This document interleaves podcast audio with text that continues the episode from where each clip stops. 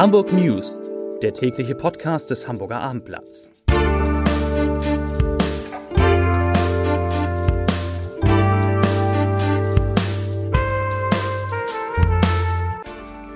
Herzlich willkommen und moin moin. Mein Name ist Stefan Steinlein.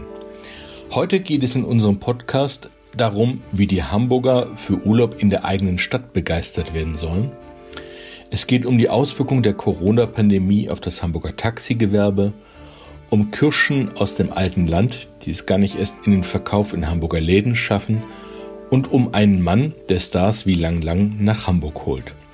Zunächst aber, wie immer, die Top 5, die fünf meistgelesenen Texte auf abendblatt.de. Auf Platz 5 Daniel June klare Ansagen für den neuen HSV-Trainer. Auf Platz 4 Partyskandal. Quarantäne für Mallorca-Rückkehrer gefordert. Auf Platz 3 Kinderbonus. Wie Eltern von Corona-Kindergeld profitieren. Auf Platz 2 SEK stürmt Hotel am Flughafen und nimmt Clan-Mitglieder fest. Und auf Platz 1 Corona, so viele Neuinfektionen im Norden wie lange nicht. Und damit kommen wir jetzt zu den Nachrichten des Tages. Die erste Nachricht. Das Motto lautet Sommer in Hamburg, die ganze Welt in deiner Stadt. Worum geht's eigentlich? Die städtische Tourismus GmbH und die Wirtschaftsbehörde wollen den Tourismus in Hamburg wieder ankurbeln. Dabei haben die beiden sowohl Besucher von außerhalb als auch die Hamburger selbst im Blick. Heute Mittag haben Wirtschaftssenator Michael Westhagemann und Tourismuschef Michael Trember ihr Konzept vorgestellt, das sie gemeinsam mit der Tourismusbranche entwickelt haben. Auf www.dieweltinhamburg.de finden sich Tipps und Touren zu sieben verschiedenen Ländern, die in Hamburg erlebt werden können. So geht es beispielsweise darum, japanische Handwerkskunst im Museum für Kunst und Gewerbe zu entdecken oder an einer Teezeremonie im japanischen Garten teilzunehmen. Zitat Wenn die Hamburgerinnen und Hamburger schon nicht die Welt bereisen können, dann laden wir sie eben ein, die Welt in Hamburg zu entdecken. Das sagte Michael Otremba. Um den Betrieb in den Hotels anzukurbeln, wurde das Programm Hamburg Ahoy Again entwickelt. Laut Senat richtet sich das Angebot an alle, die nach Wochen des vorbildlichen Wartens und Ausharrens endlich wieder gemeinsam etwas erleben, wegfahren und ein Wiedersehen mit Freunden und Verwandten realisieren wollen. So wirbt der Senat.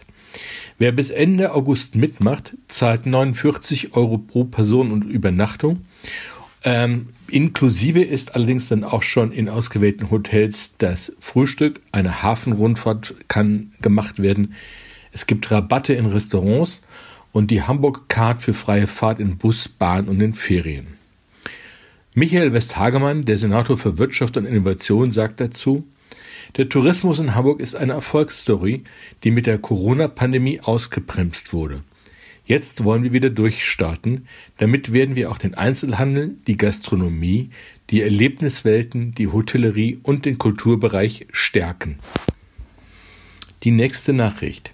Die meisten Hamburger haben während der Wochen mit den höchsten Corona-Infektionszahlen vermutlich gar nicht darauf geachtet. Wer aber bewusst hingesehen hat oder hätte, dem wäre aufgefallen, dass erheblich weniger Taxis in der Stadt unterwegs sind. Im Mai war mehr als jedes dritte der gut 3100 Taxis offiziell von der Betriebspflicht entbunden. Das heißt also stillgelegt, zumindest mal vorübergehend. Taxiunternehmer können diesen Status bei der zuständigen Verkehrsbehörde beantragen und so die Beiträge für die Autoversicherung zumindest mal sparen. Dann lassen sich dadurch die wirtschaftlichen Belastungen durch die Krise etwas abmildern. Selbst jetzt noch, also im Juli, lassen die Betreiber laut Behörde die Lizenz für fast 700 Taxen ruhen. Ähm, jedes Taxi, sagt Clemens Grün, der Vorstand des Hamburger Taxenverbandes, jedes Taxi, das nicht auf der Straße ist, hilft den Betreibern, die weiterfahren. Denn auch im Juli fehlen nach Einschätzung von Herrn Grün noch immer mehr als 50 Prozent des üblichen Geschäfts. Bülent Aktas, der Vorsitzende des Landesverbands Hamburger Taxiunternehmen, spricht sogar von Einbußen zwischen 60 und 70 Prozent. Er sagt, unser Geschäft ist stark abhängig von Großveranstaltungen wie Messen, Musicals, Open-Air-Konzerten oder Fußballspiele. Die Hotels sind aber leer und es gibt im Moment nur weniger Hamburg-Besucher aus dem Ausland. Auch haben Bars und Clubs weiter geschlossen. Es fehlt das komplette Nachtleben, sagt Herr Aktas. Unser nächstes Thema. Die Kirschbäume im alten Land hängen voller Früchte. Eigentlich ist das eine gute Zeit für Obstbauern wie Rolf Meyer. Eigentlich. Aber, er sagt das wörtlich, aber seit zehn Tagen haben wir erhebliche Absatzprobleme, wie wir sie in den Vorjahren noch nicht erlebt haben. Und wenn Meyer dann doch einmal eine Ladung Kirschen an einen Großhändler los wird, dann zu deutlich niedrigeren Preisen. Er sagt, unsere Abgabepreise sind um 30 Prozent eingebrochen. Nur einen kleinen Teil seiner Ware verkauft Obstbauer Meyer auf Wochenmärkten in Sasel oder Rahlstedt und das zu Preisen zwischen 5 und 8 Euro pro Kilo. In einer WhatsApp-Gruppe tauschen sich die Kirschproduzenten im alten Land über die Angebote in den Supermärkten aus. Sie posten sich auch Preisschilder. Eines stammt aus dem Edeka-Markt und das hat sie besonders geärgert. Kirschen aus dem alten Land steht groß drauf. Doch schon der Preis von 4,90 Euro pro Kilo macht stutzig. Und tatsächlich gibt es ganz klein die Herkunftsangabe zum Produkt Türkei. Zitat, das resultiert aus einem bedauerlichen technischen Versehen. Bei den Kirschen handelte es sich tatsächlich um Ware aus der Türkei, sagte eine Edeka-Sprecherin. Das Etikett sei umgehend ausgetauscht worden. Das Angebot im Lebensmitteleinzelhandel wird vor allem von türkischen Kirschen bestimmt und unsere Bauer haben das Nachsehen, weil sie mit ihrer Ware kaum in die Regale kommen. Das sagte Carsten Barkmann, der Geschäftsführer des Bauernverbandes Hamburg. Die nächste Nachricht.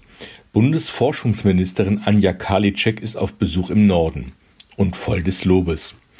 Das UKE, also das Universitätsklinikum in Eppendorf, leiste mit seinen Studien zu den Auswirkungen der Covid-19-Erkrankung und zur Entwicklung eines Impfstoffes einen großen Beitrag. Das sagte sie heute bei einem Besuch des Klinikums. Ich zitiere Forschung ist im Kampf gegen das Coronavirus ein wesentlicher Schlüssel. Deshalb sei sie den Forschenden sehr dankbar für ihren Einsatz, mit dem sie Tag für Tag unter Hochdruck daran arbeiten, dass wir das Virus besser verstehen lernen, sagte sie wörtlich. Mit ganz besonderer Aufmerksamkeit beobachtet sie die Entwicklung eines Impfstoffes, sagte Karliczek. Um in Deutschland und in der Welt wieder dauerhaft zu einer Form von Normalität zurückkehren zu können, sei der ein ganz wichtiger Baustein. Das nächste Thema. Er ist der Mann, der Weltstars wie Lang Lang, Igor Levit oder Anne-Sophie Mutter nach Hamburg holt. Und er hat seit der Eröffnung der Elbphilharmonie drei Jahre wie im Rausch hinter sich. Burkhard Glassow, Chef der Konzertdirektion Dr. Rudolf Götte, spricht in der neuesten Folge unseres Chefredakteurs Entscheider treffen Heider über die Unterschiede zwischen Pop- und Klassikkünstlern, Hunger und Extrawürsten. So sagt er, beispielsweise über die Klassikstars und das Geld. Zitat Natürlich spielt das Geld eine Rolle, wenn du einen Star zu einem Auftritt nach Hamburg holen willst. Allerdings vor allem in der Popmusik. In der Klassik kommen noch zwei ganz andere und sehr wichtige Kriterien dazu. Das erste ist, wo findet das Konzert statt?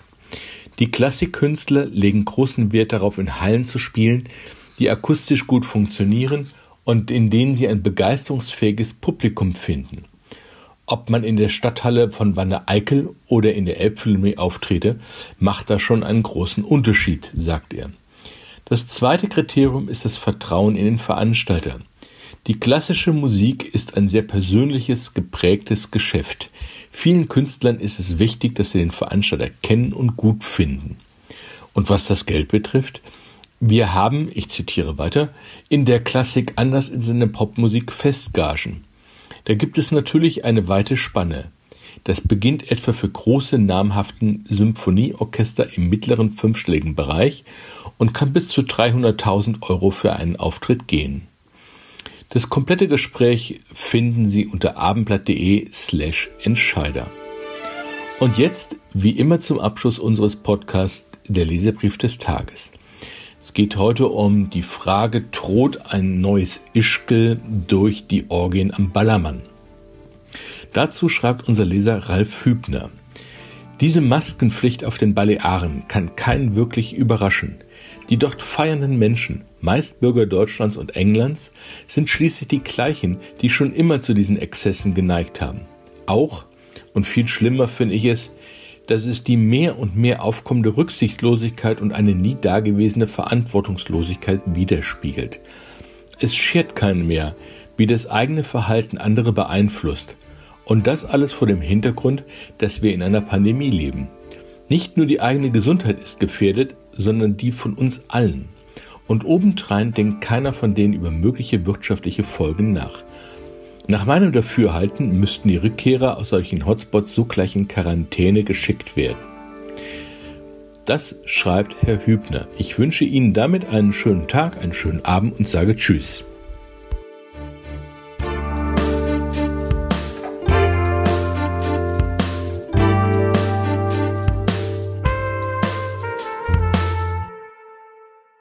Weitere Podcasts vom Hamburger Abendblatt finden Sie auf abendblatt.de slash podcast.